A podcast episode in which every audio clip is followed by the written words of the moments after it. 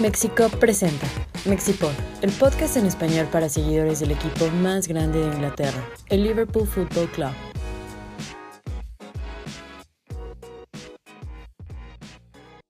Hola a todos y bienvenidos a esta nueva transmisión del Mexipod.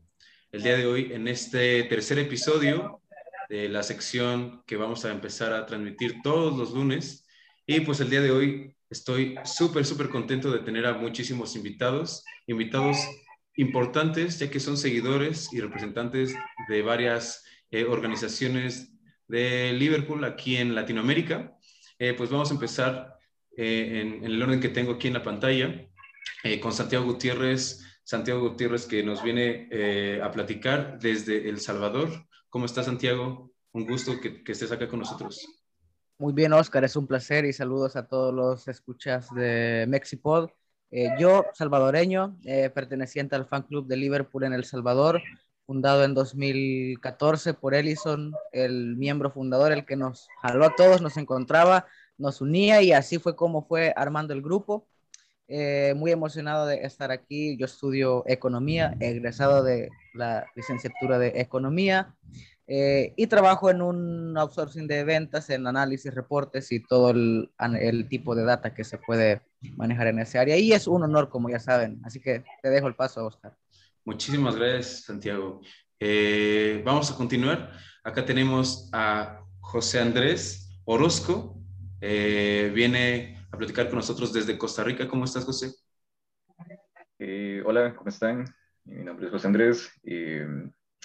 Soy parte del grupo de coordinadores de, Liverpool en Costa Rica.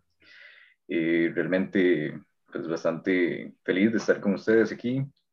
De hecho, pues le, mando un saludo a todas las personas que vean o escuchen este podcast, eh, incluyendo al, a las personas de nuestro grupo en Costa Rica, que van a estar muy pendientes, de hecho. Eh, pues nada, igual que, igual que Santiago, de hecho, les estaba comentando ahora que justamente hoy, el día en que se graba este podcast, eh, nuestro grupo cumple 10 años de existir, exactamente hoy, entonces definitivamente hoy es un, un día especial. Claro, felicidades a todos los seguidores de, de, Liverpool en Costa Rica y pues obviamente por este décimo aniversario que no cualquiera, no cualquiera lo hace. Eh, vamos a continuar con Aristides Gutiérrez, que nos acompaña desde Nicaragua. ¿Cómo estás, Aris? Uh, un verdadero placer que me han invitado acá soy profesor y igual ahí de vez en cuando intento hablar sobre el club con mis alumnos para que sean seguidores fieles al club. Claro, claro, hay que convencer a la gente. Pertenezco al fan club de Liverpool, el FC Nica, creado un nuevo 9 de mayo de 2015.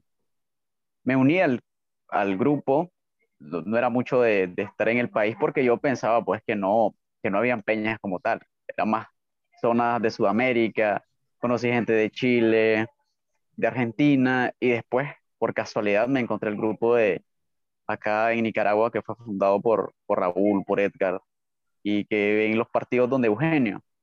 Y saludos para los escuchas del, del, del podcast de acá de Nicaragua y pues igual represento a Liverpool Hispanoamérica, que fue creado hace mucho tiempo, no recuerdo la fecha exacta, pero lleva más tiempo, casi más de 10 años, y felicidades también a los al grupo de Liverpool Costa Rica, porque de pronto quizás me reúna con ellos. Yo recuerdo que cuando yo no tenía grupo acá en Nicaragua, que fue hace como unos cuatro o cinco años, con la llegada de Claude, yo recuerdo que yo quería, porque vi que cuando hicieron oficial, lo reconocieron como Peña, yo decía, bueno, planeo viajar a Costa Rica y tomar las fotos y todo eso, y, y todavía está en mis planes, así que saludos a los hermanos costarricenses, a todos los hermanos que están acá, y espero y sea posible algún día nos reunamos, no sé, en Anfield, en alguna final de Champions, nuestra Champions número 50. Ojalá, ojalá. Gran apunte que, que, hace Aris, porque creo que también parte de, de, seguir a este equipo, a pesar que está muy lejos, es hacer comunidad, de hermanarnos con más personas que apoyen a Liverpool y qué mejor que ir a Sudamérica o ir a diferentes países, pues para apoyar al equipo, aunque sea desde lejos. Muchas gracias, Aris. Y pues, eh, por último, no por eso menos importante, tenemos a dos personas que viene representando al grupo de seguidores de, de, Perú, al Liverpool Supporters Perú. Tenemos acá a Miguel Campoblanco y a Mauricio Lazón. ¿Cómo están? El que quiera, ¿eh? Sin pena, sin pena. Bueno, yo entonces, este, ¿qué tal? ¿Qué tal? Oscar y a toda la gente de las diversas comunidades de Latinoamérica. Es un honor para mí y para Mauricio poder este, estar aquí presente representando al Perú eh, en este hermoso proyecto que ha sido, que viene siendo y que espero siga por mucho tiempo el Liverpool Supporters Perú. Estamos presentes aquí en el podcast de México. Es un honor para nosotros. Este, este, este lindo proyecto de Liverpool Supporters Perú nació, como bien explicaba Mauricio hace unos minutos, éramos un grupo de, jóvenes hinchas de Liverpool que juntamos prácticamente hace 10 años, ya casi, aproximadamente 2011, inclusive un poco más antes. Y bueno, este, con la denominación actual tenemos ya prácticamente dos años. Eh, hemos tenido la oportunidad de organizar reuniones en diversos puntos de Lima, porque bueno, lamentablemente no había puntos fijos para poder reunirnos, eh, pero esa, esa, esa, especie de nomadismo hizo de que pues, este, pues, se junte más gente a acompañarnos a ver los partidos de Liverpool. Yo cuando me unía, yo cuando empecé a apoyar a Liverpool pensé que iba a ser, bueno, iba a ser el bicho raro dentro de, este, dentro de esta ciudad que siempre le va al Madrid, le va al Barça, le va a diversos clubes europeos y bueno, para hacer la diferencia va a ser el Liverpool, pero felizmente no era el único loco que al Liverpool acá. Tenía a Mauricio y teníamos también a Dave y a Jorge y después ya se nos unieron Jailov y como les decía, Oscar desde, desde, el Reino Unido, específicamente de Newcastle, que nos viene pues este, aportando con, lo, a sus constantes visitas a Anfield. Él, por ejemplo, estuvo en el eh, la parada triunfal después de la Champions. Una locura fue cuando, cuando Liverpool regresó con la orejona allá en el 2019. Y pues, este, como le digo, estamos totalmente honrados de poder este, participar en este, en este podcast y ahí le cedo la posta a Mauricio. ¿Qué tal chicos? ¿Qué tal? Gracias Miguel. Eh, ¿Me escuchan? Sin problema, sin problema. ¿Qué tal? ¿Cómo están? Eh, un gustazo estar con ustedes hoy. Eh, un placer estar, poder conversar aquí con, todos ustedes, participar en el, en el podcast de, México. Es, la verdad, como decía Miguel, tenemos ya dos años con la actual denominación, muchos años más. Eh, yo, como, como, contó Miguel, también era uno de esos locos ¿no? con los que se juntó primero. Al comienzo éramos pocos, de verdad, teníamos problemas incluso con, con los sitios que nos abrían los locales para ver los partidos, no nos ponían la, el audio, uf, cuántas veces hemos tenido que ir a un sitio, con, no nos ponían el partido y uf, mil y una, pero ahí hemos estado siempre, ahora el grupo es mucho más grande, tenemos proyectos muy grandes y aquí también eh, mandar un saludo al grupo de Costa Rica, que la verdad es un ejemplo para todos en la región porque es un trabajo constante, un trabajo muy bien realizado, eh, todos la verdad aspiramos a poder tener un trabajo similar a ellos, ¿no? Poder llegar a ese nivel de ese nivel que tiene el grupo de Costa Rica, de tener todo tan organizado, todo tan bien. Eh, la verdad, gran felicitación para ellos. Eh, si, no me, si no recuerdo mal, algunos del miembro de Costa Rica estuvieron, visitaron una vez eh, Lima, me parece que estuvieron algunos miembros, y la verdad los esperamos, ¿no? Esperamos sí, que ya después... poco antes de, de, Año Nuevo, de un año nuevo fue, vino uno de Costa Rica. Sí, sí lo recuerdo, estuvo en una reunión. Por eso eh, apenas, digamos, la situación se mejore, esperamos que de repente poder hacer una visita cada uno de nosotros a algún otro país y así poder continuar, ¿no? Esto que nos une a todos nosotros, que es Liverpool, esta pasión que llevamos todos. Claro, eh, sí, también, eh, solo recordar, a José también recuerdo haberlo visto varias veces acá en Ciudad de México, a Marcelo, a Abraham, ya han tenido la oportunidad de visitar Ciudad de México y ver partidos con México. Creo que eso es parte de uno de los objetivos, por lo menos en, México, que venga gente de muchas partes del mundo, en este caso de Latinoamérica, pues a vivir y a apoyar al, mejor equipo de Inglaterra. Eh, y pues de nuevo, muchísimas gracias por aceptar la invitación. Creo que este tipo de, de proyectos que tenemos en la región, como lo comentan, pues nos hace crecer como aficionados a, este equipo. Y pues nada, pues el día de hoy vamos a, platicar de muchas cosas, no precisamente de la pretemporada que está haciendo Liverpool en, en Evian, en Austria. Eh, ya estamos a una semana de que empiece la, Premier League, la competición liguera más importante del planeta. Y, el, y en ese sentido, pues les quiero pedir a, a ustedes pues varias opiniones, qué opinan acerca de las preguntas que les voy a hacer eh, a continuación.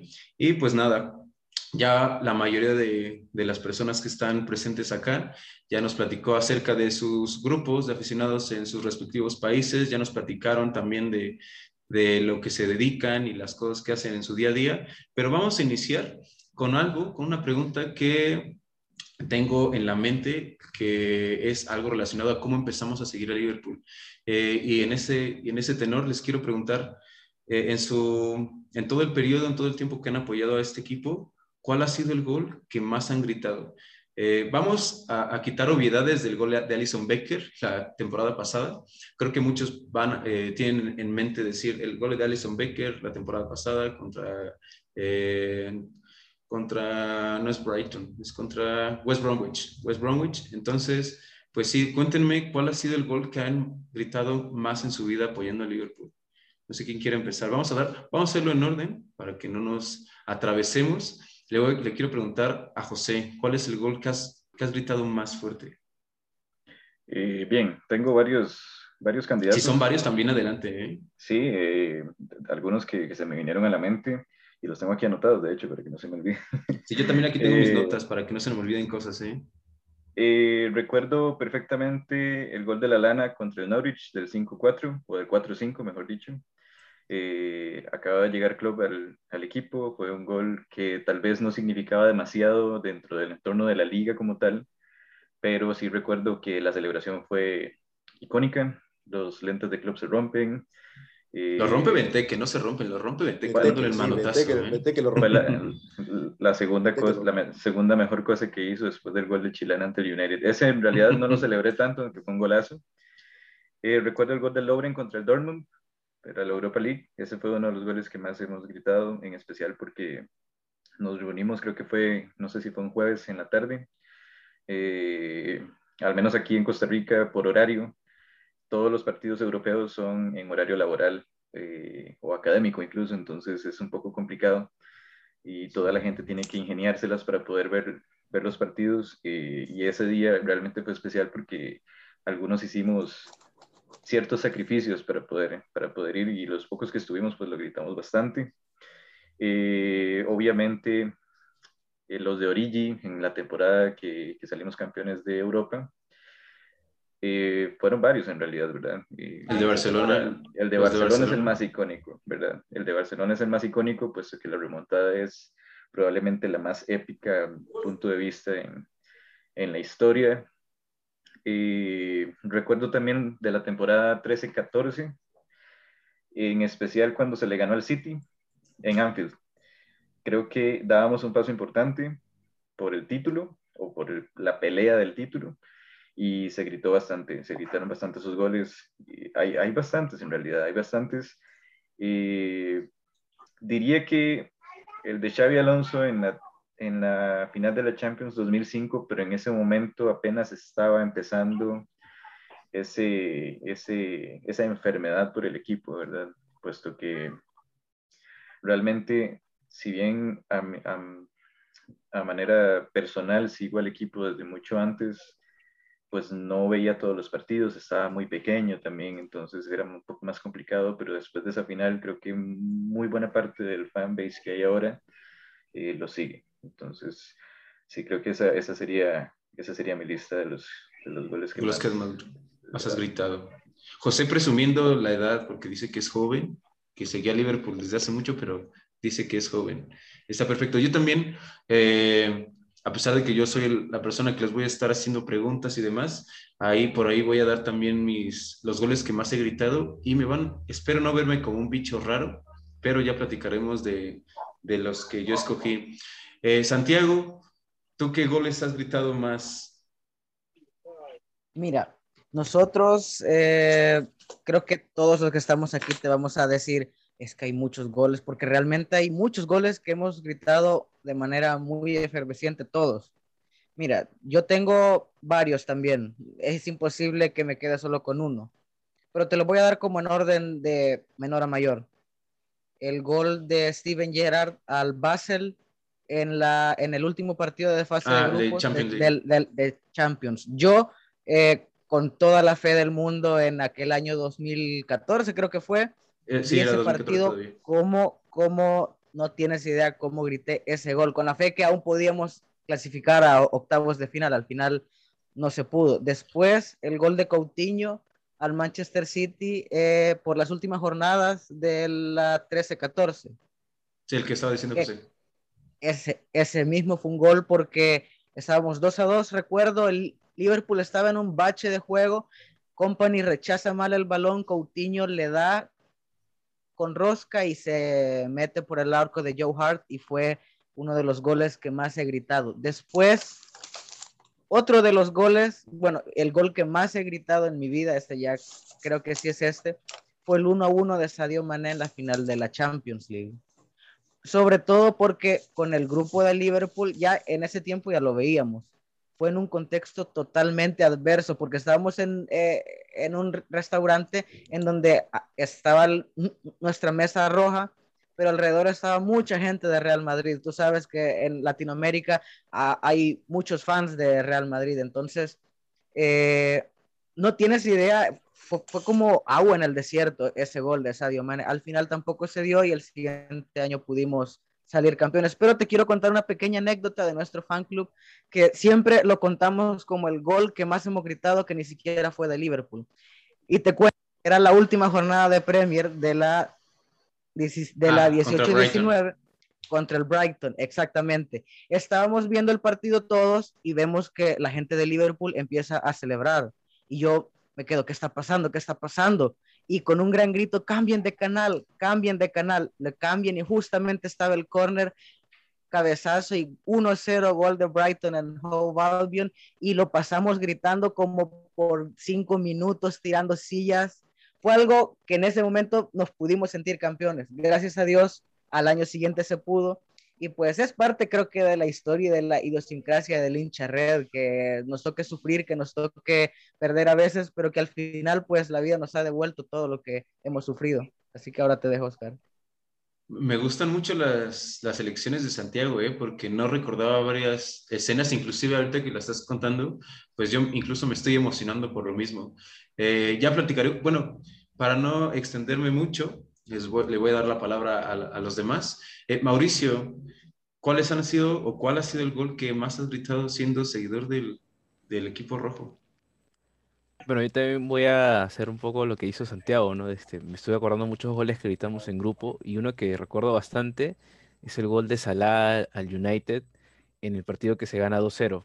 Ese gol se gritó un montón. Me acuerdo que estábamos, estábamos en grupo y, y lo vimos, éramos unas 30 personas más o menos y la verdad que el gol fue... El partido incluso pudo haber sido ganado por más, hubo ratos que el, el United se acercó mucho. Ese gol fue un desahogo, la verdad, fue ver correr a Salah y esa corrida desde la media cancha con el pase de Allison y después cuando se hacen el gol, Allison llega a abrazarlo, la verdad que fue un momento tremendo, un espectáculo ese gol. Otro gol que recuerdo mucho, claro, es el gol de, de Salah al Tottenham, el primer gol, eh, al, al, minuto, o sea, fue, yo recuerdo que... Ah, estaba... el de la final de Champions. Es, sí, exacto. Sí. Yo recuerdo que estaba, estábamos reunidos también y justo estaba apoyando a alguien a, a ubicar una mesa y recuerdo que eh, no, no vi el penal ni siquiera, estaba, estaba de espaldas y veo así penal, penal, y, y la verdad es que tuve que ser persona, sabes que dame un momento, quiero ver el penal.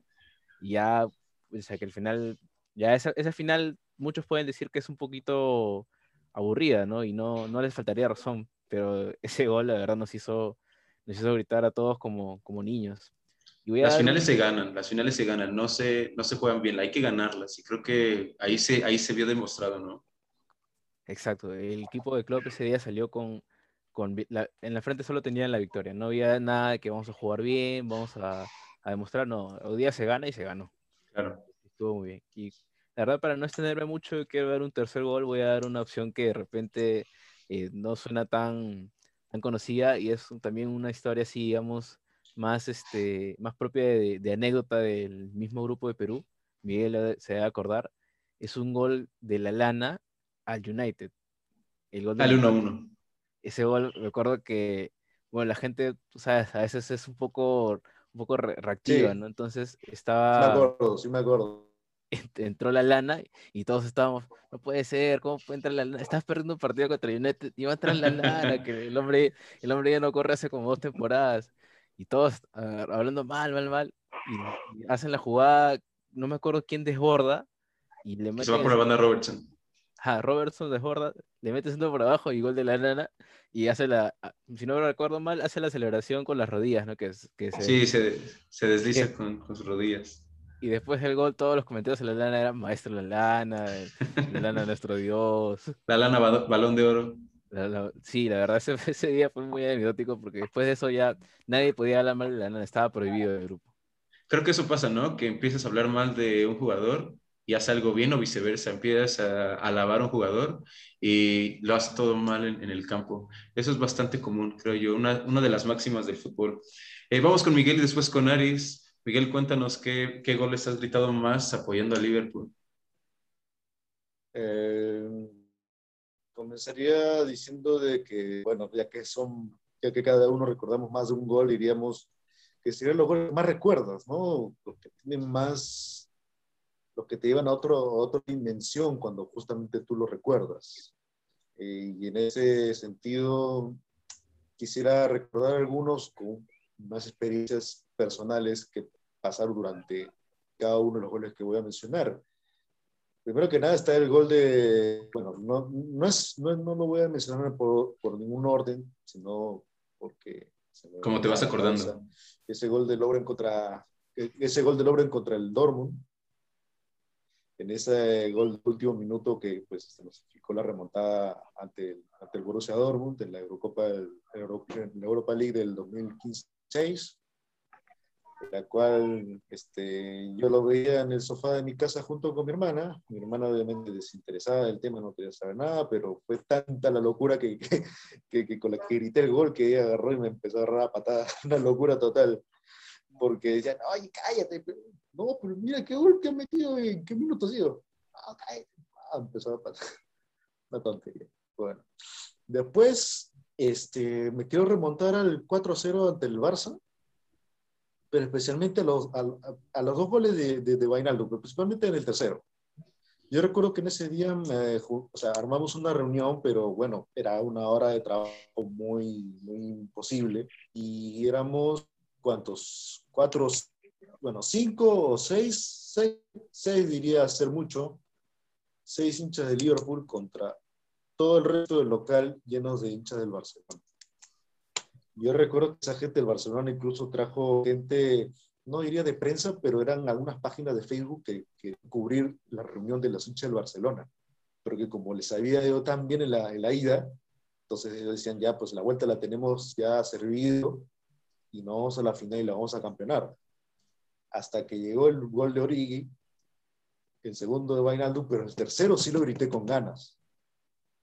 No sé por qué, pero o sea, era, era un desahogo, que éramos tan pocos los hinchas de Liverpool, todo el resto hinchas del Barcelona, que siempre, siempre quería gritárselos de la cara un gol, un gol al Barcelona, porque yo siempre veía, siempre veía todas las temporadas al Barcelona yendo a, a instancias finales un equipo que pues este, el, el, historial es menor al Liverpool. Liverpool estaba en un bache y por fin estábamos volviendo a una competencia grande como era la Champions. Y le, y le, le remontábamos una, una, eliminatoria que parecía improbable porque recuerden que en ese partido este, eh, Firmino no se había recuperado la lesión y Salah este, vino de, ese, de, ese, de ese una atropellada que le hizo el arquero del Newcastle, que lo tenía en duda y finalmente este, no, le descartamos ya de jugar y se apareció con su polito de Never Give Up. Entonces la gente empezó a, a, a tomar este aliento en respecto a este, a este pueblo de Salah y ese gol de Bainaldo era, era como para decir, es posible.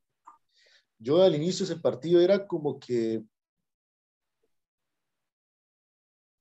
mira, va, si, no vamos a, si no vamos a clasificar, por lo menos ganemos este partido. Entonces te imaginarás cuando matamos la, la eliminatoria con ese gol de Wijnaldum, un desahogo, pero total. Inclusive lo, estoy rateando por encima del cuarto gol de Origi, porque como fue tan raro el gol de Origi, no teníamos la certeza de si en realidad valía o no, pero cuando, se, cuando se, se, se el juego valió, ya pues lo gritábamos, pero un momento del shock es cuando la pelota entra al arco y ya sabes que va a ser gol. En ese rato fue una jugada medio loca que no, no, no tenía la certeza de si era gol o no. Después, quiero acordarme de ese gol justamente ya estaba citando el partido contra el Newcastle días anteriores al partido del Barcelona, y ese gol de último minuto de Origi. Yo en ese día me fui a almorzar con mis padres y este, porque había salido de casa horas antes del partido, entonces antes de regresar a la casa mejor almorzamos fuera de casa. Y pido al, al, al mozo el partido, imagino que lo transmitirán pone pam, pam, pam. Estaban 2 a 2 y justamente lo habían atropellado a Salah, el arquero de Newcastle. Y pues este, con el, ya sabemos que con el empate no nos alcanzaba para, para seguir ahí con el City, porque el City nos está respirando la nuca. El City debía un partido, que era el partido contra el Leicester, si no me equivoco. Entonces ganar era importante para, para, llegar a la última fecha con, con posibilidades. Y cuando Cori mete ese gol, este, Shakiri lanza el centro y mete el gol. No me importó que era un restaurante así tranquilo, yo lo grité con ganas. Porque era, pues, este, era seguir en la lucha. Era, era tremendo. Y para terminar, quiero acordarme con, con un gol que yo considero que es el gol que más he gritado en la temporada que hemos salido campeones. No sé si ustedes se recordarán esa, esa visita en Villa Park, en ese gol de, Mané. de, último minuto que mete Mané, de Mané. Mete, mete, la cabeza y ante una patada de un defensor del Vila, en el último minuto, creo que era 96, creo, 96, siempre, siempre resulta ser un minuto de para el líder. Y entra la pelota y creo que hasta el minuto 90 lo estábamos perdiendo. Y, sí, más o menos el 89. En el minuto 90 de cabeza, me parece. 89, 90 Robertson mete el cabezazo, creo que la primera vez que metió un gol de cabeza, inclusive lo dice después, le empatamos y en el 96 Mané con esa jugada realmente épica, porque hay que ser realmente un, héroe para meter la cabeza a esa altura y ante la guadaña del defensor, eh, y mete la remontada. Y yo lo grité más que nada porque, o sea, aparte del resultado, porque como sabrán, acá en Sudamérica este, lo transmite ESPN, el canal este, que transmitía la Premier. Y los narradores de ESPN, narradores y comentaristas son todos argentinos. Y a cada rato decían, oh, mira, en, en Etihad ya saben que el Liverpool está perdiendo, vamos a ver cómo le va al City. O sea, una cuestión así, o sea, una cuestión de como, como, como quien dice, acá no hay hincha de Liverpool, entonces vamos a tirar nuestras, nuestra, nuestro bardeo contra este equipo que quiere pelear el Tour del City. Entonces, este, obviamente yo me sentí realmente incómodo, nunca antes me sentido tan incómodo ante una narración de, del partido de Liverpool, porque los argentinos realmente le tiran todas clases de barro a Liverpool, sí, mira cómo va a perder contra el Vila, mira, así que sí, para, para, para volvernos locos. Pero lo remontamos y, o sea, mi primer grito era como en tu cara, argentino, de ya. Ese fue un desahogo tremendo y la posibilidad de pues seguir este, invictos, porque yo, yo quería eso justamente para esa temporada, que acabamos la temporada ganando la Premier este, por la mayor cantidad de puntos posibles, si es posible superar la barra de los 100 puntos, cosa que no pasó. Y tampoco, y tampoco quedamos campeones no, no, no, que tampoco se pudo, pero lo hemos tender hasta determinado punto, que pues, eh, como lo decía hace unos minutos, la constancia de este equipo fue una, tota, nos pasamos de constantes y registramos una buena cantidad de, de victorias y, y, cantidad realmente mínima de empates y nula de derrotas. Sí. Y ahí podría, bueno, ya ahí acabo mi, mi alocución. Sí, es que cómo no emocionarse con ese tipo de, de goles y en esas circunstancias, ¿no? Creo que entre más descriptivos somos, creo que nos emocionamos más por todo lo que sucedió detrás de, de esos goles. Y vamos contigo, Aris, ¿tú qué, ¿tú qué goles recuerdas? ¿Cuáles son los que gritaste con más emoción?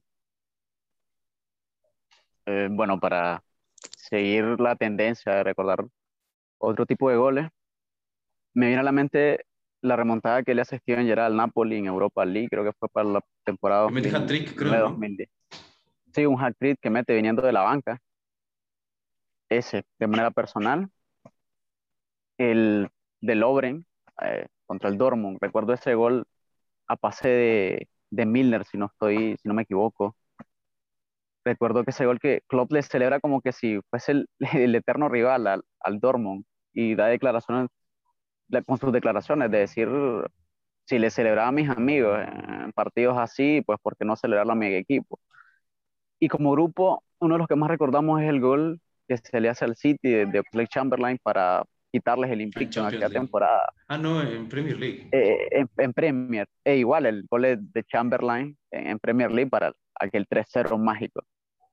Que recuerdo que eh, lo vi con, una- con la narración de Ciro Procuna, porque por lo general el Liverpool apenas estaba iniciando y no se le da mucho marketing, pues no había un narrador de calidad en ese tiempo. Y ni sentí que era Ciro Procuna narrando. Y eh, otro gol que recuerdo es el de Salah en semifinales para llegar a Kiev, ese gol, el primer gol desde el 1 a 0, que se los clava al ángulo. Ah, y el de. Origi, creo que es el- a, a Alisson, perdón. Y el de Origi. Yo recuerdo que hay un escudo aquí en la casa que yo grité, corrí con el gol de Origi y lo besé varias veces, porque igual habían aficionados del Barcelona aquí en la casa y lo besé varias veces diciendo respeta la historia. Esto es Anfield. Claro. Y había unos del habían gente del Madrid celebrando conmigo yo como que no, esto es qué, ustedes decían esto es qué, cuando igual recuerdo eso, el, el, el metrallazo de Steven Gerrard a, a Casillas en aquella, en octavos de final también, son los goles que más recuerdo. Y de los pocos goles que creo que, que voy a olvidar, pues porque siempre me recuerda que, que siempre se ha podido vencer al Madrid, aunque últimamente no sé qué nos ha pasado. En las mejores, de las mejores épocas no le hemos podido sacar victorias al Madrid.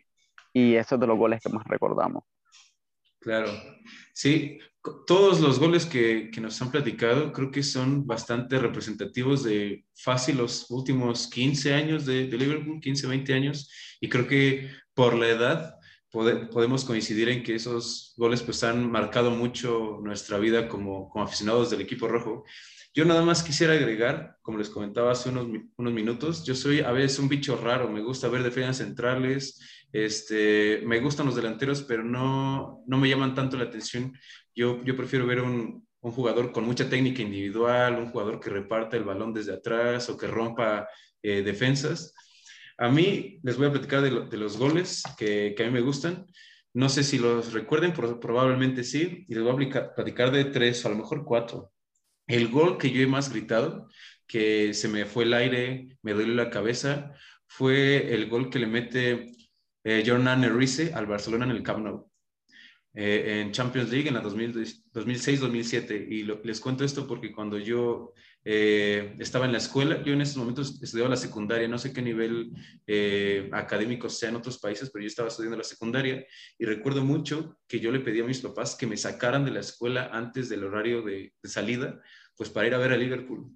Y en una de esas, pues obviamente octavos de final, visitantes contra el Barcelona, eh, yo le pido a mis papás, vayan por mí porque quiero ver a Liverpool. Y pues dicho y hecho, en casa el fútbol es casi casi una religión. Eh, y pues salimos, vamos a ver el partido y, es, y esa victoria a mí eh, me dejó muy marcado porque, como ustedes lo están mencionando, en, en, todo, en toda América creo que la mayoría de aficionados son del Barcelona o son del Real Madrid. Entonces, pues yo tengo amigos que, que son del Barça, que son culés, y pues esa victoria y ese gol de Rice eh, fue como darme un poquito más de vida, pues para burlarme de, burlarme entre comillas, ¿eh? todo esto este, sin, sin tintes agresivos o de violencia, pero sí, ese, ese gol me ha marcado mucho. También les quiero platicar de otro gol que, que me marcó. Son dos y son contra el mismo rival, a ver si se acuerdan. Los dos son contra Fulham en Londres. El primero de Josie Benayoun en Fulham, que si ganaba Liverpool se ponía líder en la 2008-2009. Creo que la asistencia se la da Fernando Torres y saca un disparo, un disparo cruzado Josie Benayoun. Gana Liverpool 2-1, si mal no recuerdo, o 1-0, no, no, no recuerdo mucho.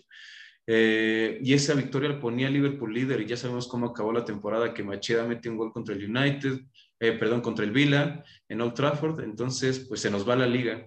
Y otro gol que recuerdo mucho haberlo gritado fue igual contra Fulham, el penalti de Steven Gerrard este, para mandarnos líderes y para, y para eh, empezar a, ganar partidos consecutivos y eh, estar, entrar de lleno a la lucha por el título de la 2013-2014. Esos son los goles que yo más he gritado, soy medio extraño. También creo que mención honorífica, este, a muchos de nosotros nos tocó ver ese Liverpool de Fernando Torres, de Gerard, de Xavi Alonso, Mascherano y Pepe Reina atrás.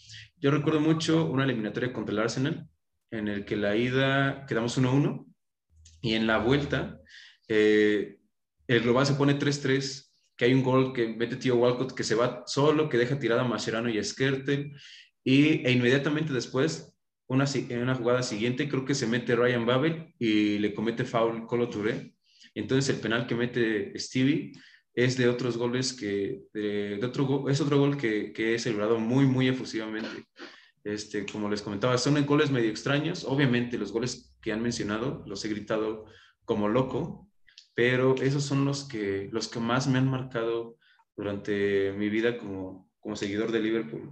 No sé si alguien quiera añadir algo, algún recuerdo que les haya traído, algún gol que haya dicho alguna otra persona. No sé si, no sé si fue en el mismo partido que en el del penal de Stevie contra Fulham. Pero gol Sturridge. Un Sturridge con un pase de tres dedos de Stevie. Casi desde media cancha. Casi desde media cancha le pone tres dedos, sí, sí, sí. Golazo, golazo. Mención honorífica también. Sí, claro, mención honorífica. Y y la, la vez que, bueno, las veces que, que se le ganaba, que se le ganó al United en, en Old Trafford en esa época de Torres también fue muy buena época, la verdad. Sí, ese, ese 4-1 en la misma semana que se le gana 4-0 al Real Madrid, creo que son de las memorias más bonitas que tiene uno eh, de Liverpool en estas últimas dos décadas. Correcto. Los goles de docena. Sí, de, globos de docena. Eh, nunca te me imaginé. Van der Sar, en, la era Club, en la era Club recuerdo, hay un gol en la temporada que llega Klopp y agarra a ese equipo y hace magia. Nos lleva a la final de, Europa League. Eh, de la Copa de, la Liga también. De Copa de la Liga, ese gol de Milner que nos lleva a penales. Y me, me hacía recordar, el primer título en muchos años, el primer título en muchos años. Ese gol, yo dije, este es el. Pero bueno, me ilusionó mucho ese gol el de Miller, que fue de penal, si, no, si mal no recuerdo. Gol de penal de Miller.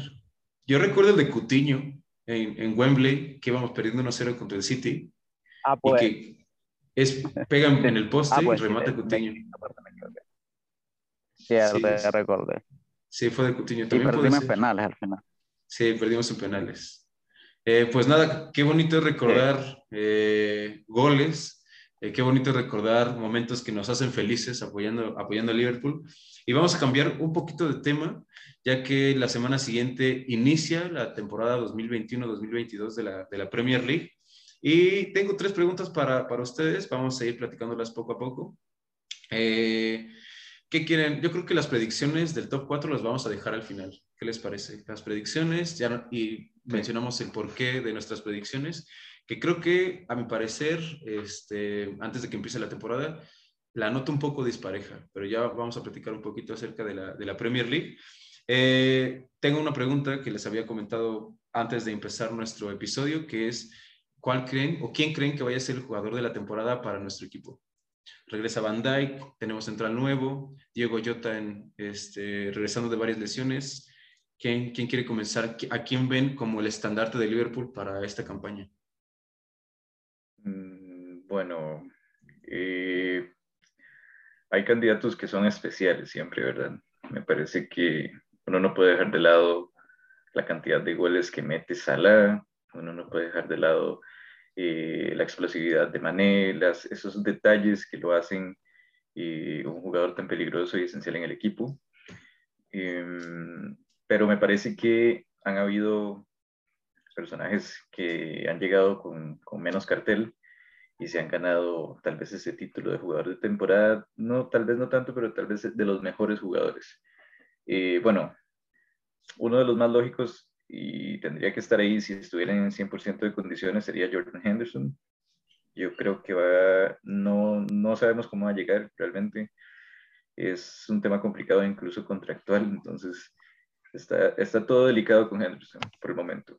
¿Tú, sí, ¿tú sí crees que la, si Henderson vaya a ser una baja durante la temporada, se pueda resentir demasiado en el equipo? ¿No, no ven a alguien como dando el ancho para reemplazar su, su, liderazgo?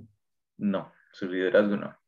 A pesar de que tenemos a un Van Dyke y a pesar de que tenemos a, naturalmente un trend que sería el, el siguiente. Está Milner, pero es, es diferente. Si uno no es titular. No es titular. Eh, tal vez es un líder dentro del camerino, tal vez no tanto dentro del campo como los Henderson, o sea, estamos hablando del capitán del Liverpool, el heredero de Gerard, entonces es un, es un rol que no es para cualquiera. Pero eh, volviendo a la pregunta, sí pienso que personajes como Fabiño podrían llegar a ser en la temporada por circunstancias, si no lo molestan las lesiones, eh, podrían llegar a ser eh, no solo fundamentales para el equipo, sino ganándose el título de, de jugador de la temporada. Ahora, viendo la pretemporada como tal, que tal vez no es un gran parámetro por la calidad de los rivales que se enfrentan y porque los equipos son muy alternativos, eh, hay que hacer dos menciones honoríficas para mí. Eh, creo que vi muy bien a Costas. No sé qué tantos minutos vayan a darle, pero lo vi bastante bien, igual que a Minamino. No, obviamente no. ¿Tú si ves al japonés siendo fundamental? Yo pienso, fundamental no, pero sí un buen relevo. Sí lo, sí lo podría ver esta temporada, claro. Eh, vamos a ver qué sucede. Como les digo, no pienso que sea un parámetro, no pienso que sea tampoco para jugador de la temporada, pero si tuviera que quedarme con uno, definitivamente fuera de los tradicionales, Fabiño. Sí, yo también, Fabiño podría, sí lo visualizo como un jugador pilar, como un referente también para el Liverpool. Sí, me, me agrada también esa idea, ya, ya estaremos escuchando a los demás. Santiago, ¿tú a quién ves como jugador de la temporada de Liverpool que nos pueda llevar al siguiente nivel? Mira, Oscar, eh, yo le daba vueltas y vueltas a tu pregunta porque la verdad eh, es una plantilla bastante consolidada. No es que nos vayamos a dar tantas sorpresas sobre, ya sabemos, los tres de arriba, lo constantes que han sido, a pesar de la temporada anterior, Salah ha sido el que jamás ha bajado el ritmo. El medio campo ya sabemos lo que tenemos, sabemos que tenemos a Van Dijk, a Robertson, a Trent Alexander Arnold, sabemos la calidad de portero que tenemos como Allison. Entonces, más allá de quién sea una revelación o quién sea como algo no, novedoso, yo pensaría que sería Diogo Jota porque la temporada anterior hay varios partidos que se nos complicaron mucho, a pesar de que sean Sheffield United, West Ham. Eh, yo recuerdo que los goles de Jota destrabaron esos partidos que al final nos dieron los tres puntos. Las lesiones le cobraron una mala factura la temporada anterior, por gran parte de la temporada, sobre todo en ese bache que tuvimos en enero, y cuando volvió, bueno, le costó un poco, pero volvió a anotar, recuerden, Old Trafford eh, hizo el gol. Entonces, creo yo que, así como dijo el anterior compañero de Costa Rica, si las lesiones lo dejan, eh, podría ser el jugador que nos desatasque partidos, que sea el, el que nos saque de apuros en esta temporada que viene. Es un gran apunte porque Diego Jota pues es el recambio natural de, de, Firmino y ya sabemos que Firmino tiene que descansar, es natural que deba descansar por todos los minutos que ha jugado con el Liverpool, ya sabemos que es eh, uno de los primeros jugadores que está en el once inicial de Liverpool. Y pues qué mejor tener un recambio como, como Diego Jota que sabemos que él es es capaz de destrabar un partido. Y en, ese, en, el, caso del juego contra United de la temporada pasada, se notó que Diego Jota con su calidad pues pudo destrabar ese partido porque íbamos perdiendo. Y es, ese, es, ese ánimo que se veía en el campo se veía reflejado obviamente en Jota y pues consiguió el empate y ese empuje para sacar el resultado en, Manchester. ¿Tú cómo ves, Aris? ¿Quién crees que vaya a ser eh, el jugador más importante de Liverpool y creo que, perdón, Aris, antes de darte la palabra, algo también importante que dice Santiago es que ya sabemos qué jugadores son los más importantes de Liverpool. Y debido a la, plantilla y eh, un tanto corta, ya sabemos quiénes pueden ser los jugadores eh, vitales. Pero tú, ¿a quién ves, Aris, para esta siguiente eh, temporada? Igual a Santiago, le tuve que dar muchas vueltas y consultarlo con algunos compañeros con los del, con los del fan club. Y ellos agregaban un dato que es que este, el próximo año, en 2022, en enero de 2022, es la Copa Africana, donde no contaremos con Mané ni con Salah. Y, Y con Navi Keita, eh, no te olvides de Navi Keita. Con Todos, ¿Por qué todos se olvidan de Navi Keita? así como él se olvida a veces de, de, de jugar los partidos. Eh, ah, que, es que uh, Navi, qué, no, qué gran... Navi no cuenta porque, Navi qué no gran cuenta porque siempre para lesionado. siempre para Eh, lesionado, entonces como que no contara. Sí. como que no contara. E igual, yo creo que Diego Jota también, decían los compañeros, e igual de manera personal, porque es su segundo año y fue un impacto inmediato. Creo que el impacto fue inmediato por los goles importantes que hizo, importante porque nos rescató, rescató partido. Y es un, tiene un olfato goleador y una pegada que creo que ha aprendido. Ha aprendido tanto en selección, lo ha demostrado en selección. Y Que me parece titular, ¿no? Digo, yo te es titular o no es es titular. Sí, ¿verdad? Sí, es, titu- es titular. Siempre lo cambian, pero es titular. Y Diego Jota, creo que va a ser una eh, revelación y igual, por la temporada, no sé, por lo que siento que puede incidir lo- la Copa Africana tanto para Mané como para, como para Salah. Y recordamos que Firmino no, nunca ha sido un goleador, él ha sido más un armador de juego, un estandarte en la, en la delantera y en ese caso, pues sobresalir, tendría que sobresalir Diego Jota. Pues. Así que me arriesgo, Diego Jota para mí sería el jugador de la temporada 2021-2022. Ya dos personas dijeron Diego Jota Ares y, y Santiago. ¿Tú cómo lo ves, Mauricio? ¿A quién ves dando la cara por el, por el Liverpool en partidos difíciles? Bueno, yo mantengo la verdad desde el día uno que se confirmó su fichaje, no esta temporada, sino la temporada pasada. Hay un jugador a mí que me gusta mucho, la verdad me, me, me alegra que esta temporada pueda tener quizás un plantel ya más cuajado, un plantel con más alternativas y para mí uno que podría sorprender a muchos es Thiago, Thiago Alcántara. Ya, uh, Thiago Alcántara. A mí la verdad Thiago me parece un jugador exquisito, me parece un jugador de una técnica, la verdad, que pocos futbolistas pueden tener. Y la verdad es que ese medio campo ahora reforzado pues con, un, con una defensa central de, de centrales que son centrales, ¿no? Digamos decir, porque la temporada pasada estuvo Fabiño, estuvo Henderson, por ratos estuvieron, tuvieron que estar Nat, que la verdad Nat también a mí es uno de mis jugadores favoritos, la verdad. Una roca, una roca. Nat Phillips. No, el tipo le tiras, le, tiras una piedra y la cabecea. La verdad, a mí este, me alegra que esta temporada Thiago pueda tener un poco más de libertad, pueda tener a Fabiño al costado, pueda tener. Porque Thiago a veces lo vi sufrir esta temporada teniendo que ser él el ancla, teniendo que marcar, teniendo que ser el que Y no es su juego. No, claro que no lo es, es un jugador más que llega, ¿no? Entonces a mí, a mí me emociona poder ver algo de ese Thiago de las últimas temporadas del Bayern, donde la verdad fue un jugadorazo. La verdad, todo, todo el que lo veía te podía decir de que era un jugador que hacía avanzar al Bayern de una forma tremenda, podía el hombre, la verdad es que por momentos en la temporada pasada también tenía unos pases que no se. Exquisitos, esa es la palabra, pases exquisitos. La técnica individual de Thiago, perdón por, por meterme en tu comentario, Mauricio. Yo es de los jugadores que me atrevería a decir con mejor técnica individual. Y por, por ahí voy, quisiera hacer un comentario. Hace mucho en una página eh, de, de Liverpool, yo me atreví y lo sigo pensando, obviamente es una opinión y posiblemente me van a decir, no, estás diciendo algo este, que es pecado. Yo creo que Trent Alexander-Arnold junto con Thiago son de los jugadores con mejor técnica individual que he visto en mi vida. Y yo inclusive mencioné que siento que Trent tiene mejor técnica individual, no como jugador de fútbol, pues, eh, específicamente la técnica individual, siento que es mejor que Gerard. El golpeo que tiene, hay muchísimas co- compilaciones, y lo digo desde mi punto de vista, compilaciones de Trent pegándole al balón, cambios de juego, un pase de tres dedos, y literal se ve cómo empalma el balón con una técnica que muy pocos jugadores yo he visto en mi vida. Posiblemente el jugador más técnico que he visto en mi vida sea Zinedine Zidane, con ambas piernas, pero yo sí me atrevo a decir que Thiago Alcántara y Trent Alexander-Arnold son los mejores jugadores técnicamente individuales, eh, con mejor técnica individual, perdón, que he visto en mi vida. Sí, de hecho, lo- de hecho lo es. Eh, claro, quizás un poco comentando con lo que decías, eh, sí lo puedo, puedo ver más o menos lo que indicas porque a mí Gerard sí me pareció, más que técnica, eh, tenía una forma de pegarle al balón que la verdad el balón iba a una velocidad espectacular, ¿no? O sea, entonces Y la pases fuerza que eran, llevaba.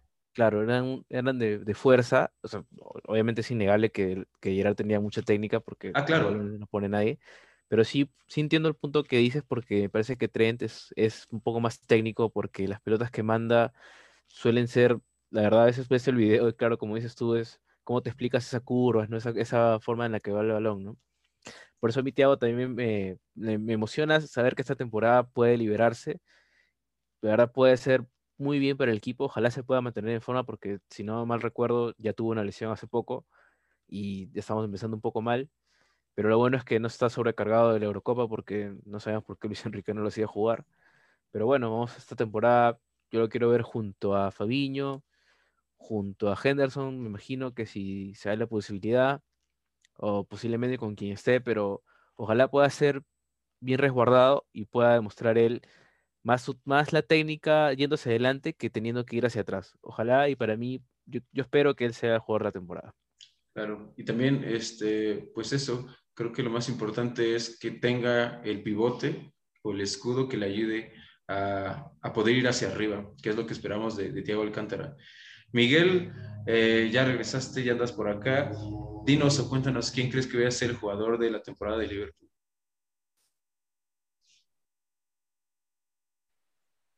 Eh, sí, estaba escuchando los comentarios, este, los nombres propuestos.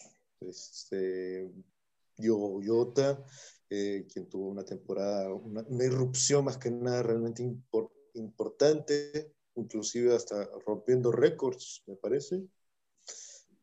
Y lo de Tiago, como bien mencionaba Mauricio, que eh, esta tiene que ser su temporada de Tiago.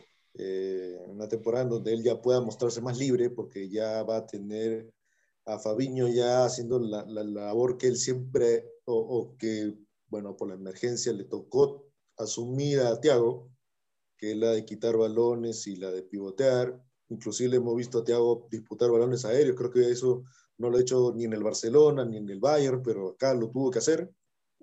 Eh, ahora Thiago, imagino que va a estar más libre y la verdad que me encantaría mucho de que Thiago destaque porque yo quería verlo en la selección española en esta última Euro, pero entre Pedri y otros más que cogió Luis Enrique, lo tuvieron muy relegado a Thiago, así que yo espero que pues este, eh, esta vez este, le toque brillar en el Liverpool para que pueda tener este, el comando del mediocampo de la selección española. Pero aquí voy a escoger, este, creo que ha sido un jugador que este, ha mostrado una constancia en cuanto a su importancia en las últimas temporadas realmente insospechada. Empezó recontra bien, mucho más que bien, después este, tuvo una temporada más o menos, pero que, o sea, que a la vista de todos es más o menos, pero este, seguía siendo espectacular, y así las demás temporadas. Y no hablo de otra persona, sino la de Mohamed Salah. Este, Salah con sus goles, más que nada con sus goles, este, ha salvado partidos para el Liverpool en esa temporada. De hecho, volvió a ser el máximo goleador del club. Creo que estuvo a un par de goles, creo, de, de, volver a llevarse el, botín de oro que se le dio Kane, me parece. Eh, y naturalmente los goles de Salah van a ser este, cruciales para que podamos seguir aspirando a algo. Obviamente que va a faltar el revulsivo que ya lo tenemos con Jota y que podríamos tenerlo con algún otro fichaje si es que se, si es que se anima a FSG. Eh, y con la solidez defensiva, obviamente. O sea, ya con la solidez defensiva que pues este, está volviendo con Bandai y con Gómez ya regresando al, al equipo este, ya podríamos tener mejores resultados, esperemos, que la temporada anterior. Pero para que eso suceda, los goles tienen que estar garantizados y, y, y va a ser crucial que, que Salah, este, temporada, todas las temporadas de Salah, de Salah han sido de 20 goles para arriba. Y quitar a un jugador que tenga ese promedio, la verdad que cualquier club podría sentir. Eh, y le podría costar inclusive años o lustros poder reemplazar un jugador que te garantice la cantidad de goles que te garantiza Salah. Y justamente ahí el gran problema porque gran parte, o sea, nuestro teniente de ataque es Salah, Mané, Firmino. Bueno, Salah y Mané se van a ir en enero a la Copa de África. Entonces, ¿quiénes podrían reemplazarlo ahí? ¿O qué, qué, qué, qué tipo de, sistema podría usar Klopp para compensar la ausencia de estos dos? Y ahí el gran problema que va a tener que enfrentar Liverpool, ya que lamentablemente el único refuerzo que hemos tenido ha sido con AT para reforzar el tema de la saga, pero después, arriba, ¿cómo le podríamos hacer? ¿Podrá aguantar Jota? Bueno, esperemos de que no, no, tenga, no tenga, el, no tenga la, la, tragedia que sufrió cuando Klopp este, lo mandó a un partido realmente innecesario contra el Midtjylland, porque lo mandó ahí y ahí se lesionó y lo perdimos por tres meses, me parece. Creo que... Eh, pues, que... No, no, sí. adelante. Bueno, quería, sí, quería apuntar, este... ya nos estamos atravesando, sí, no pasa nada, no pasa nada. Yo quería apuntar que creo que sí es muy importante no dar por sentado a, a Mohamed Salah, porque es de vital importancia los puntos que voy a conseguir Liverpool en la primera vuelta. Si el Liverpool en la primera vuelta saca muchísimos puntos, e, eso evidentemente con una delantera que esté eh, con una pegada impresionante y que nuestra defensa no flaquee, creo que esa ventaja que se pueda sacar en la primera vuelta nos va a ayudar para no resentir tanto el enero maldito que siempre nos pasa con Jürgen Klopp. Entonces, pues sí, es, dependemos mucho de lo que vaya a hacer la delantera, como bien lo dice Miguel, y ver qué, con qué cambios eh, contamos, porque ya platicábamos en, en, episodios anteriores, ¿qué va a hacer Jürgen Klopp cuando se vayan? ¿Va a poner a Harvey Elliott en la, eh, en la posición de Salah y del otro lado va a poner a Minamino? ¿O cómo va a jugar eh, esa, esa línea de, ofensiva? Entonces, creo que es un gran misterio y es un, un problema que tiene que resolver eh, eh, Jürgen Klopp a, al momento de que se vayan estos, estos jugadores a la, a la, Copa Africana. Si es que ya está confirmada, no sé si ya está confirmada, pero con esta situación sí. del COVID, entonces podría ser que se aplace o que incluso se cancela, pero tendríamos que esperar. Esperemos en, todo, esperemos en todo caso que se cancele, de ahí podríamos eh, estirar el abanico de posibilidades, porque una, una, o sea, a ver, una delantera con Jota, con Firmino y con Minamino, no es que, esté, no es que sea mala la delantera, pero digamos, este, Jota tiene la cuota de ahora, también Firmino, sabemos, pero Minamino, digamos que ha tenido que pasar un periodo de adaptación en Southampton, pero eh, disculpen, la, exigencia de un Southampton con un Liverpool no es la misma. Entonces, este, esperemos que Minamino, y por lo menos lo ha demostrado en los partidos de, de preparación, este, ha estado respondiendo con goles y bueno, esperemos de que pueda este, seguir correspondiendo esa confianza. Y aún tenemos todavía en el equipo a Shakiri y, a Origi, que más allá de que algunos días de que tarde o temprano lo van a terminar vendiendo, pero esto es Liverpool y la verdad es que dudo mucho de que siquiera ellos puedan salir este, vendidos, así que yo ya los estoy dando como que ellos van a continuar en el equipo.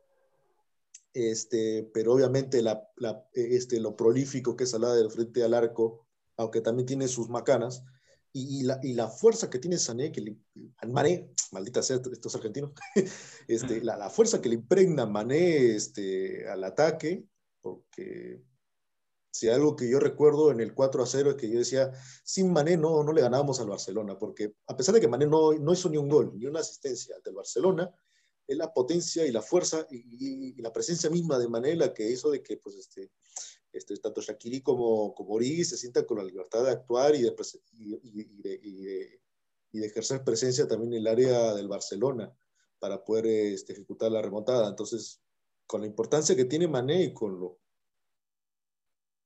bien efectivo que es Salah, sin estos dos, va a tener que hilar fino mucho Klopp con las opciones que todavía le quedan en, en, en, dentro de la, de la escuadra. Y, y, ojo que hay que incluir también a Oxlade Chamberlain, que ya dijo de que lo que va a poner de nueve. En, posiciones más ofensivas. Y Yo... Chamberlain es un jugador que a mí me encanta bastante, por lo menos la, su temporada de debut fue, fue, fue, fue pletórica, la de Oxlade Chamberlain y obviamente un jugador así esperemos de que pueda tener este, una, una especie, no, no, no, digamos de revancha, pero sí disfrutar una temporada entera con, con, el nivel que todos sabemos que puede dar y que, bueno, por las lesiones o por este, algún bajón futbolístico no lo hemos podido disfrutar. Además hay que tomar en cuenta un detalle que tanto Mané como Salah como Firmino ya van bordando los 30, creo que Firmino ya cumplió 30 Sí, hay que buscar ese, hay que empezar a buscar que puedan, puedan proveer al Liverpool al futuro. O sea, no tanto, o sea, la política de Liverpool siempre fue confiar en promesas, o en los jugadores jóvenes, tratar de desarrollarlos, para así poder este, este, no tener necesidad de gastar. Ya hemos visto lo de Elliot, su contrato con Musialowski, del cual he visto algunos videos y me parece es, es, irreal lo que, lo, que, lo que se ve de Musialowski, pero de, de, ahí a la primera ya hemos visto lo que ha pasado con, con Bobby Duncan, que también la recontra rompía en, en las categorías inferiores y al final se puso quisquilloso, quería un contrato de primera, se fue a la Fiorentina, nunca, nunca jugó ni siquiera en las menores de la Fiorentina y ahora creo que está en el, creo que está, no sé en qué club, de, de, alguna división de Inglaterra, no sé dónde está Bobby, Duncan ahorita. está peleando un contrato también eh, Bobby Duncan de nuevo porque quiere, pues quiere ganar mucho, pero pues evidentemente, como lo dices Miguel, no ha, no ha demostrado eh, ser, ser jugador de, de Premier League. Eh, el apunte de Miguel bastante, bastante completo porque, como bien lo dice, pues tenemos que, bueno, Jurgen Klopp tiene que resolver esa problemática de la línea ofensiva. Eh, yo, para cerrar brevemente ese comentario, yo creería, parece que estoy obsesionado con el 66, pero creo que, esta, que este va a ser la... No quiero decir que Trent no sea el lateral eh, el mejor lateral derecho del mundo, que yo creo que sí lo es, pero creo que él se va a echar el equipo al hombro y sobre sus piernas, junto con Virgil van Dijk, van a ser eh, los jugadores que den el ancho por el equipo y posiblemente, ¿por qué no?, pensar en el título de liga número 20. Creo que a través de ellos va a pasar, va a pesar y va a pasar mucho de lo que hagamos o dejemos de hacer durante la temporada. Creo que eh, de igual manera no, no podemos dar por sentado que Robertson o que Trent van a hacer 15 o 20 asistencias por temporada, pero creo que como ellos son los armadores del juego, Virgil saliendo desde atrás con pases largos a los extremos y Trent poniéndoles balones también a, nuestros delanteros. Creo que por ahí también puede ser eh, que estos dos eh, personajes sean los más importantes del equipo. Eh, pues ya casi terminamos nuestro episodio del día de hoy. ¿A qué, ¿Querías comentar algo, Miguel? No, no, no, o sea, más o menos añadir al, comentario que, está, que hacía de Trent y Robertson, es realmente espectacular el trabajo de Klopp que ha hecho con estos dos muchachos, que justamente lo que acabas de decir, ¿no? O sea, pareciera de que, que Trent y Robertson hagan dos dígitos en asistencias, pareciera una cosa... Eso es desde locos. Yo no lo he visto en otro equipo de Europa. Claro, uno, uno, ve en cualquier otro equipo, inclusive hasta en el City, o sea, el City y sus laterales creo que son Cancelo y Zinchenko, no te hacen dos dígitos de asistencias. Es espectacular, o sea, el trabajo que, que, está haciendo Klopp con, con, con, con, Trent y con Robertson. La verdad que va a costar mucho encontrar laterales así, este, ya, en Europa, en Europa y mundialmente. Trent es catera y Robertson es, claro, y, y Robertson prácticamente fue un trueque con, que le dimos a, a Kevin Stewart al, al, Hall y ellos nos dieron a Robertson, porque costaban prácticamente lo mismo, o sea. Sí. No, o sea, pues se nos espectacular lo que hemos visto. Sí, sí, sí. Pues se nos acaba el tiempo. ¿Qué, qué más quisiéramos eh, platicar por mucho tiempo de Liverpool? Vamos a pasar a los dos últimos puntos que, que, hay que comentar el día de hoy en este podcast, en este episodio número 3. Y pues bueno, ya para, para mojarse eh, en este final de, de nuestro episodio, les quiero preguntar de manera breve, un poquito, ¿quiénes creen que vayan a ser eh, el top 4 en esa temporada que se, que se viene. ¿Quién quiere empezar? ¿Quién se atreve a, vaticinar eh, el campeón al subcampeón y a los puestos de champion? Si quieren, vamos a empezar eh, del 4, del cuarto lugar al primer lugar. José, vamos a empezar contigo. Ok, pienso que el cuarto lugar va a ser el Chelsea. El campeón de Europa, cuarto lugar. Cuarto lugar. Eh, Tercer lugar creo que va a ser el United. Ok. A pesar de todas las contrataciones que han hecho. Sí, sí. Es, es que pienso que el hecho de contratar muchas figuras no te garantiza nada, y menos en la Premier. Entonces, a como pueden ser campeones de manera sobrada, pueda que sea un fracaso completo. Entonces. Totalmente de acuerdo, ¿eh? Totalmente y además, eh, es muy difícil no odiarlos. Entonces, por mí que se vayan mucho, muy lejos. Los detesto, realmente. Entonces, la verdad, tercer lugar estoy dándoles demasiado, pero claramente es un equipo que va fuerte por la Premier. Eh, pero sí pienso que es posible que la pelea se vaya a dar entre el Liverpool y el City. ¿Tú crees que tengamos equipo para pelear contra el Manchester City? Sí, por supuesto. Tenemos el equipo para pelear contra el Manchester City. Que, que las circunstancias se den a, a, nuestro favor es otra cosa. Claro. Pero pienso que sí se puede dar perfectamente, perfectamente. Es, es más, contra cualquiera de los equipos fuertes de la Premier tenemos equipo suficiente, insisto, si las circunstancias nos favorecen, ¿verdad? Y estaba hablando con los, y rápidamente estaba hablando con los muchachos del grupo y, y eh, argumentábamos lo mismo. Eh, sí falta profundidad, es una, es una plantilla corta, eh, no gente de peso como tal, pero sí gente como tipo Diogo Jota, que es un jugador que esté dispuesto a tener menos minutos, pero que rinda de esa manera, ¿verdad? Entonces, eh, pero sí pienso que en condiciones regulares sí podríamos pelear el título perfectamente. Y pienso que el sueño de una número 20 está latente e incluso de una número 7. Entonces no me, no, me, no me extrañaría tampoco viniendo de Liverpool. Eh, y para cerrar así rápidamente, eh, preguntabas también acerca de los descensos. No sé ah, cómo, si quieres, los ascendidos, pero... Yo también tengo aquí anotado, perdón por interrumpirte, José, también la tablita de los descendidos, pero vamos a omitirlo un poquito para, para apurarnos también. Entonces, Este, sí, vamos a omitir un poquito de descenso. No nos importa Brentford, ni Norwich, ni Newcastle. No, eh, obviamente, con todo respeto, si hay que hay seguidores en Latinoamérica de esos equipos, pero creo que a, a, a día de hoy es más relevante este, tratar, de, tratar de adivinar o caer en este juego de quién crees que vaya a ser campeón de, de liga. Ese, ese, ese, sería mi top 4, entonces, ese que acabo de Perfecto. Vamos con Santiago. Santiago, ¿cómo, cómo te sientes? ¿Cómo crees que vaya a quedar la, la tabla la temporada siguiente?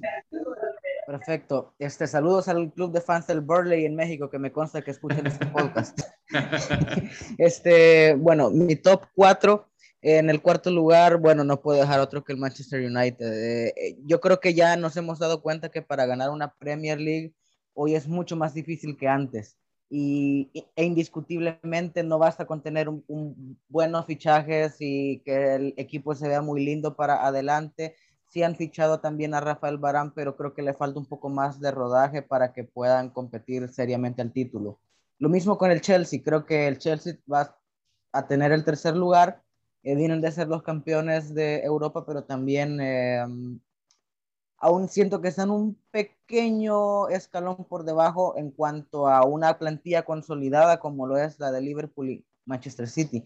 Y bueno, como segundo lugar, Manchester City, bueno, no puedo venir aquí no decir que creo que vamos a ser campeones, así que por supuesto que tengo la fe en mi equipo y creo que tenemos el plantel y me gusta mucho lo que dijo el compañero de Costa Rica, que también influyen mucho las circunstancias en cómo se dan. Yo recuerdo que la temporada en que fuimos campeones, eh, hubo un punto en el que sentí que todo se alineó para que sacáramos los, los, puntos sobre la hora, para que el City dejara ir bastantes puntos. También se tienen que dar esa serie de cosas, así como la temporada anterior fue todo lo contrario, se nos dio todo para perder la mayor cantidad de puntos. También se tiene que dar eso y yo confío en esta plantilla, así que confío en Jürgen Klopp para que logramos levantar la 20 liga. Listo. Aris, danos tu, tu pronóstico del top okay. Agregando que se me ha ido la luz acá en mi localidad. No pasa nada, no pasa nada. Fallas técnicas suceden en cualquier lado, ¿eh? Fallas técnicas. El cuarto lugar, y vaya que lo estoy escalando mucho al United también porque creo que sus contrataciones no las veo acomodándose al ritmo de la Premier, a ese box to box. Y Rafael Barán, en, varios partidos que lo hace en la Liga Española, es un central muy lento. No Yo también opino lo mismo. Aguantando esa la consistencia que debe tener un equipo de Premier. Sí. Tres partidos perder tres partidos al hilo en premio de lapidario. Tercer lugar lo veo al Chelsea, porque creo que la resaca de campeón de Europa. Lo veo por la resaca de campeón de Europa. Y además lo veo también por, porque las carencias que tiene, tiene sus carencias. No veo a Timo Werner metiendo los goles que falla en la temporada pasada y en selección lo ha demostrado. En segundo lugar, no sé por qué no veo al City campeón y no lo veo por, porque cuando un equipo ilusiona, y en Premier, recuerdo cuando inició Chelsea el año pasado, gastaron tanto, Kai Havertz, eh, Werner, eh, Hacking creo que fue, todos lo daban como candidato y, y, vaya que sí sufrió para, para poder meterse a Champions.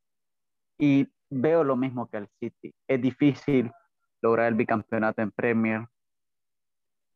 Y pues yo veo a Liverpool. ¿Por qué razón veo a Liverpool? Porque a Van Dijk.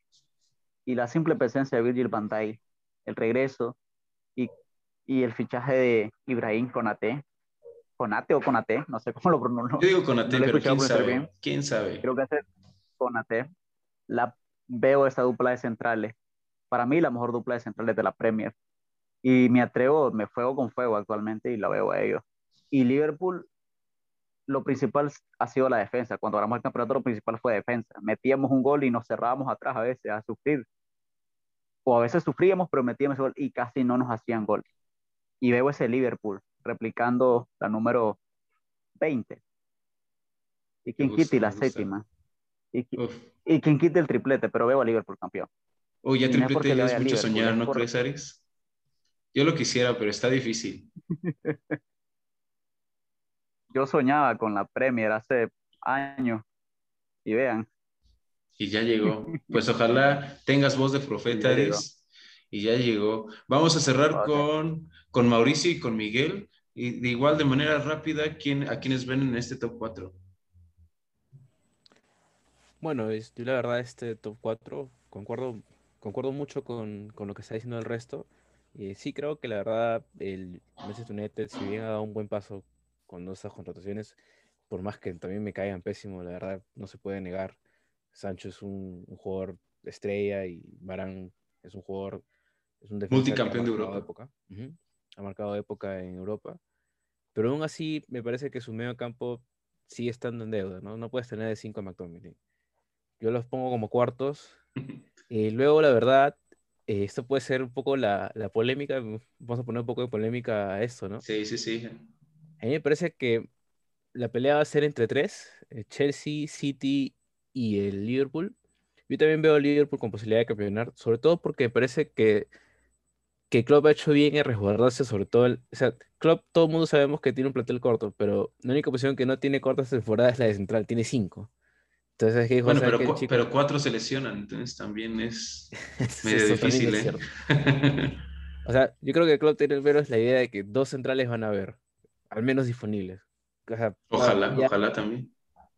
creo que ya ha sacado sus cuentos, sus matemáticas, dijo, dos centrales van a existir en todo momento. Ya con eso, la verdad, el, equipo está más tranquilo. A mí me parece que el Chelsea tiene más probabilidad de quedar segundo. Ahora, ¿cuál es mi, punto? Me parece que el City tiene un equipazo, va a pelear ambos frentes, pero a mí me parece que se ha quedado con una espina de la Champions, se va a quedar con esa espina de la Champions, y yo creo que el equipo titular va a estar más enfocado allá. Sobre todo va a ser una Champions bien distinta por, ojo, cómo se está este, preparando un, un, París, ¿no? Que de acá a dos días de repente presentan a, Lionel Messi, ¿no? Entonces es una cosa distinta, es un una competición distinta. preferiría que, que, logre el bicampeonato a que logre su Champions League. Preferiría que gane Premier, pero no la Champions. La verdad es que serían unos, unos pesados con, con su premio. Pero ahora, si el Chelsea logra cerrar esto de Lukaku, la verdad también sería una movida bien complicada, ¿no? Pero aún así, a mí también me parece que si se dan las chances, como dijo Santiago, como dijo también José, es las cosas son así, ¿no? Cuando un equipo está para campeón, se te tienen que dar las chances. La temporada pasada no hay, no hay, no hay que darle vuelta, no se nos dieron las chances en ningún momento. Esta temporada se empieza bien, creo que se empieza con un equipo sano, con mentalidad bien. Y yo creo que si las cosas están bien caminadas, si no tenemos tragedias de lesión como la temporada pasada, yo también creo que estamos en camino a, a la 20 y espero que así sea. Ojalá, ojalá. Miguel, ya para cerrar el comentario de, de tu top 4, ¿Cuál sería? Sí, es un poco interesante esta, esta predicciones que van teniendo. Eh, mm, el tema de la liga es, o de la Premier en todo caso, es básicamente como una carrera de maratón, o sea, es una carrera de largo aliento. A medida que uno va, va viendo la, el transcurrir de la temporada, ya va sacando sus propias conclusiones, pero está, está rico el tema este de jugar a la predicción. Este, eh, en ese sentido,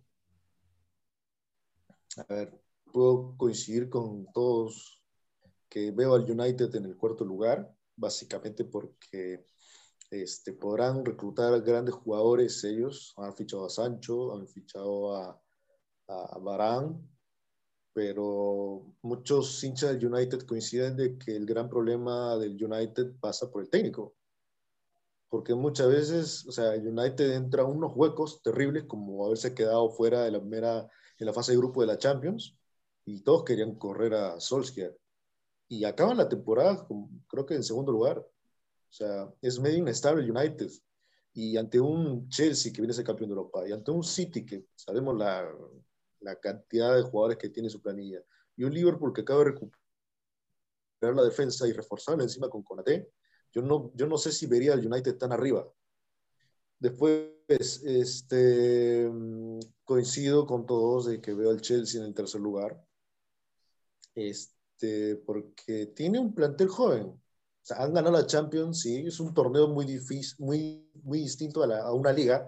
Siempre digo que las copas son distintas a una liga, porque una copa es ahí, ahí mismo resuelves todo. En cambio, una liga lo vas construyendo, paso a paso, paso, a paso, paso, y si mantienes constancia, logras ganar. Pero en una copa es ahí al instante. Ahí se resuelven las cuestiones. Y ahí lo, este, Tuchel ha sabido encaminar al equipo y, han podido superar los obstáculos que, han tenido enfrente, como el Madrid. O sea, el Chelsea superó al Madrid de una forma terrible en España y en Stamford Bridge. Pero ese Chelsea no lo hemos visto en la Premier, por ejemplo. Los equipos de la Premier te complican mucho más que el Madrid. Varana sufrió una, una enormidad ese partido contra, contra el Chelsea y va a ser el fichaje estrella del United en la defensa. Eh, y tiene, o sea, pero Chelsea tiene jugadores que pueden progresar todavía. Con un, con un técnico como Tuchel pueden alcanzar, pero pueden que no alcancen ese nivel que ellos esperan. Aún así, yo creo que ellos van a tener el tercer lugar. Eh, el, top 2, sé que todos somos hinchas de Liverpool, pero la verdad que yo no, me, yo no quisiera jugármela por uno. ¿Por qué? Porque sin miedo, sin miedo. Este, José, este, bien lo dijo José, este, el Liverpool tiene sus chances de acuerdo a los momentos que tiene. Pero, quién sabe, puede ocurrir una situación similar a lo que sucedió la temporada pasada que se mencionó un jugador.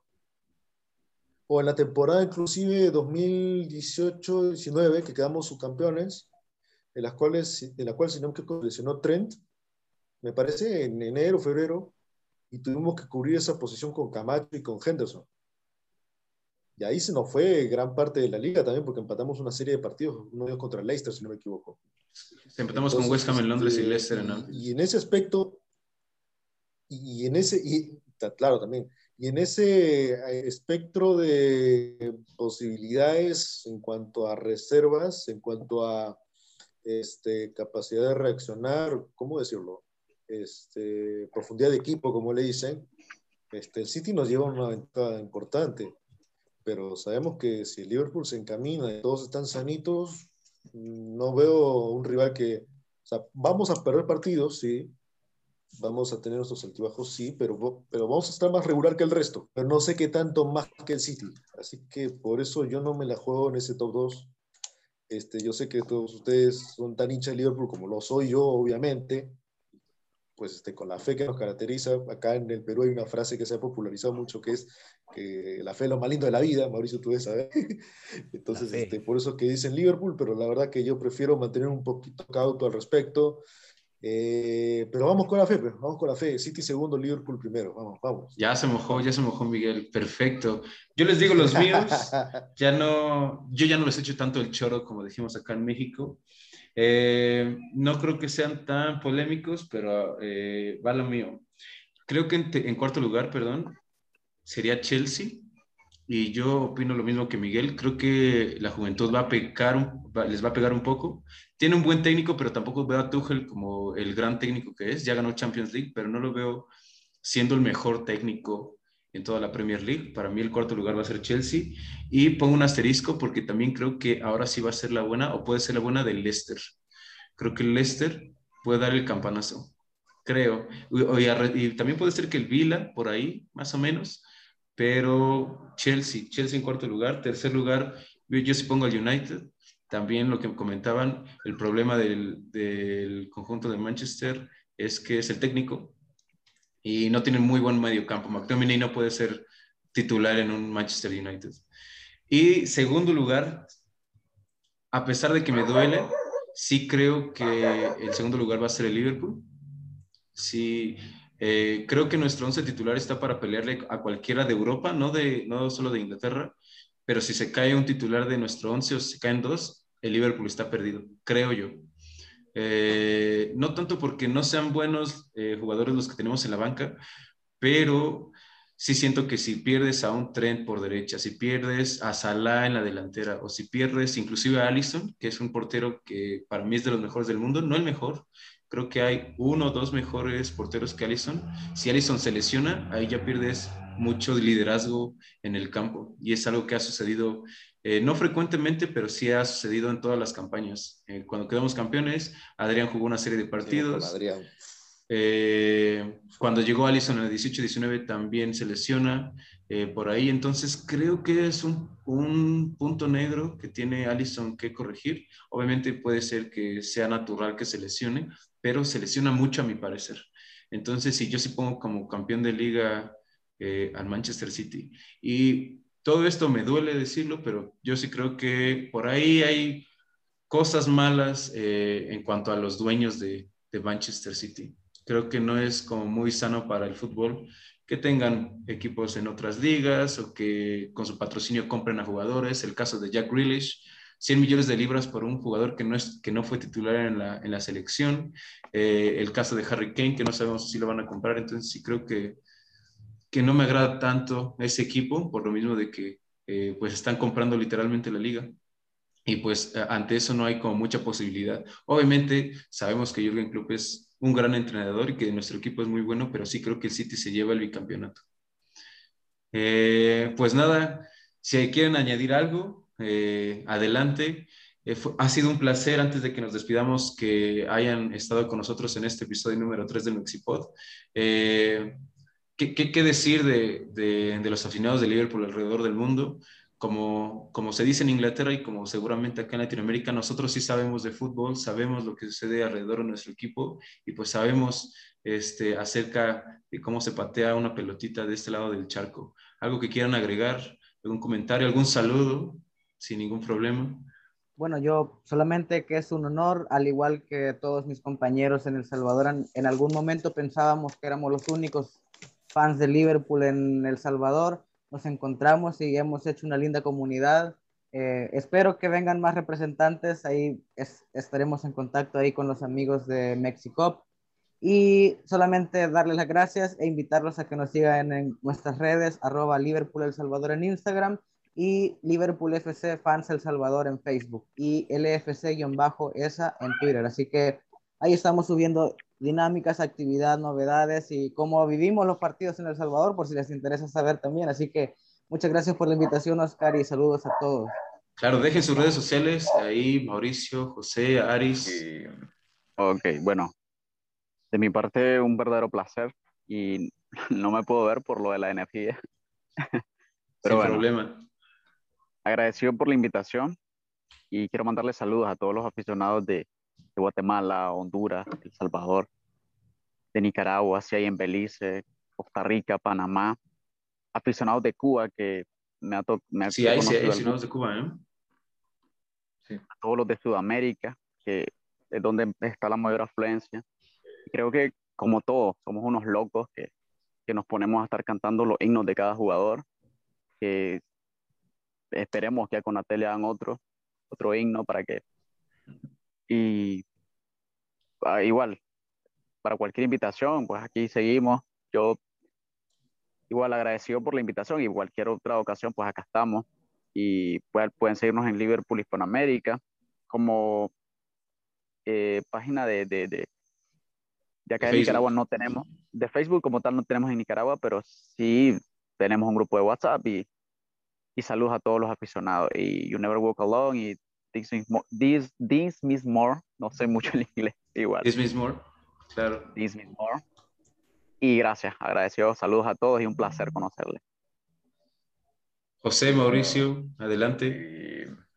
muchísimas gracias por la invitación. Y ha sido un gusto muy grande hablar con ustedes, conversar un rato acerca del equipo que la razón por la que somos tan unidos, a pesar de que eh, todos vivimos lejos de, de, Inglaterra y a pesar de que entre sí nosotros también vivimos bastante lejos, pero eso es lo bonito, ¿no? Eso es lo bonito de, de disfrutar del fútbol de esa manera. Y un saludo a todos los retos de, Latinoamérica, básicamente.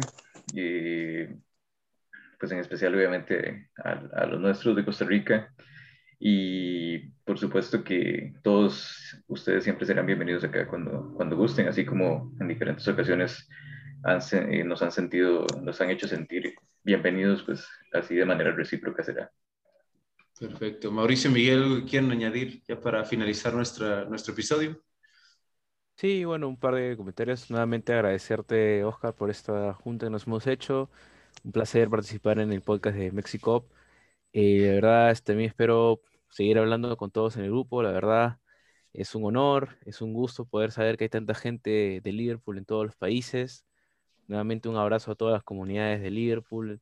Conozco muchas de Sudamérica ahora estoy conociendo más de Centroamérica, eh, conocí a algunos, y la verdad es que es un placer saber que somos tantos en el mundo, ¿no? como dije en algún momento, todos invitados algún día, si quieren venir a Lima, nos avisan, nos juntamos, cantamos un ale ale todos juntos, allí viendo un partido de Liverpool, ojalá se pueda dar. Y bueno, eh, si es posible, ojalá podamos tener otra participación aquí. Estamos, yo estoy la verdad dispuesto y ojalá todos estén bien y que la próxima semana demos un buen arranque de la liga. Perfecto. Miguel, ¿algo que quieras apuntar? Sí, por supuesto, este, como que ya nos hace falta una, una, reunión de varios representantes de las comunidades de hinchas de Liverpool. Este, ahora convocados, gracias al México, agradecemos te agradezco a ti, Oscar, por la oportunidad de congregarnos a todos nosotros y esperemos que no sea la última vez que podamos tener esta, esta pequeña charla y que no solamente seamos nosotros, sino más. Este, durante estos años que he estado siguiendo al Liverpool he podido conocer gente, bueno, virtualmente. Este, una vez conocí a un Scouser en la final, previa a la final de, de Basilea contra el Sevilla. Este, es otra historia que la contaré en otro momento, Dios quiera. Eh, pero he podido interactuar este, con gente de Costa Rica, aparte de, de, de, José, de José Andrés, con Abraham, si no me equivoco, también parte de la, organización de, la OLSC de Costa Rica, y con gente de la OLSC de Chile, también con quienes también nos estamos orientando mucho en el tema del proceso de la oficialización, y obviamente también contactando con gente de Colombia, de Argentina, o sea, tenemos muchas diversas partes de la región y esperemos de que en una siguiente ocasión seamos sea una participación mayoritaria, aunque yo sé que tal vez el Zoom no va a soportar tanta gente, eh, pero sí, este, agradecer una vez más esta, esta plataforma que tenemos para poder expresar, este, este, mostrarnos de alguna forma como comunidad, expresar lo que cada uno sentimos por este bonito, por este hermoso club, que yo como muchas veces digo, es, este club es como la vida misma, o sea, te, te, sabes, te sabes importante, sabes lo que das, pero a veces tienes tus altibajos y está en ti guerrearlo hasta poder este, conseguir los objetivos que uno, uno, se tiene, uno se tiene trazado. Y eso lo veo en el Liverpool, porque el Liverpool es un club grande, un club con mucha historia, pero que cada partido que lo juega no es que se florea y le mete 6, 7, 8 goles al rival, sino que lo guerrea y lo gana por un gol o a veces remontando el marcador. El marcador. Es como la vida misma. Entonces, este, ya la próxima semana empieza la Premier y Esperemos que el Liverpool nos regale una, una alegría y que sirva de sirva como un tema de conversación entre nuestras comunidades y podamos tener una oportunidad de poder seguir teniendo ese tipo de charlas eh, en adelante. Seguramente va a ser la primera de muchas eh, reuniones, aunque sea virtuales, y posteriormente, ¿por qué no?, de manera presencial en cada una de nuestras comunidades. Pues agradecerles a todas las personas, a todos los seguidores de Liverpool de habla hispana que nos están escuchando a través de Spotify, de Apple Podcasts, de Google Podcasts también. Eh, y de igual manera, perdón por, por tanta repetición, agradecerle a todas las personas que hicieron posible este episodio del, del Mexipod. Santiago Gutiérrez el día de hoy, Mauricio Lazón, José Andrés Orozco, Aristides Gutiérrez, Miguel Campoblanco. Mi nombre es Oscar Landa y muchas gracias por, por acompañarnos. Nos vemos eh, la semana siguiente y esperemos que con un triunfo de, Liverpool ante el Norwich eh, para, el, para el inicio de la Premier League. Nos estamos viendo. Bye bye. Mexipod, el podcast en español para seguidores del Liverpool Football Club. Mexipod es una producción de Mexico.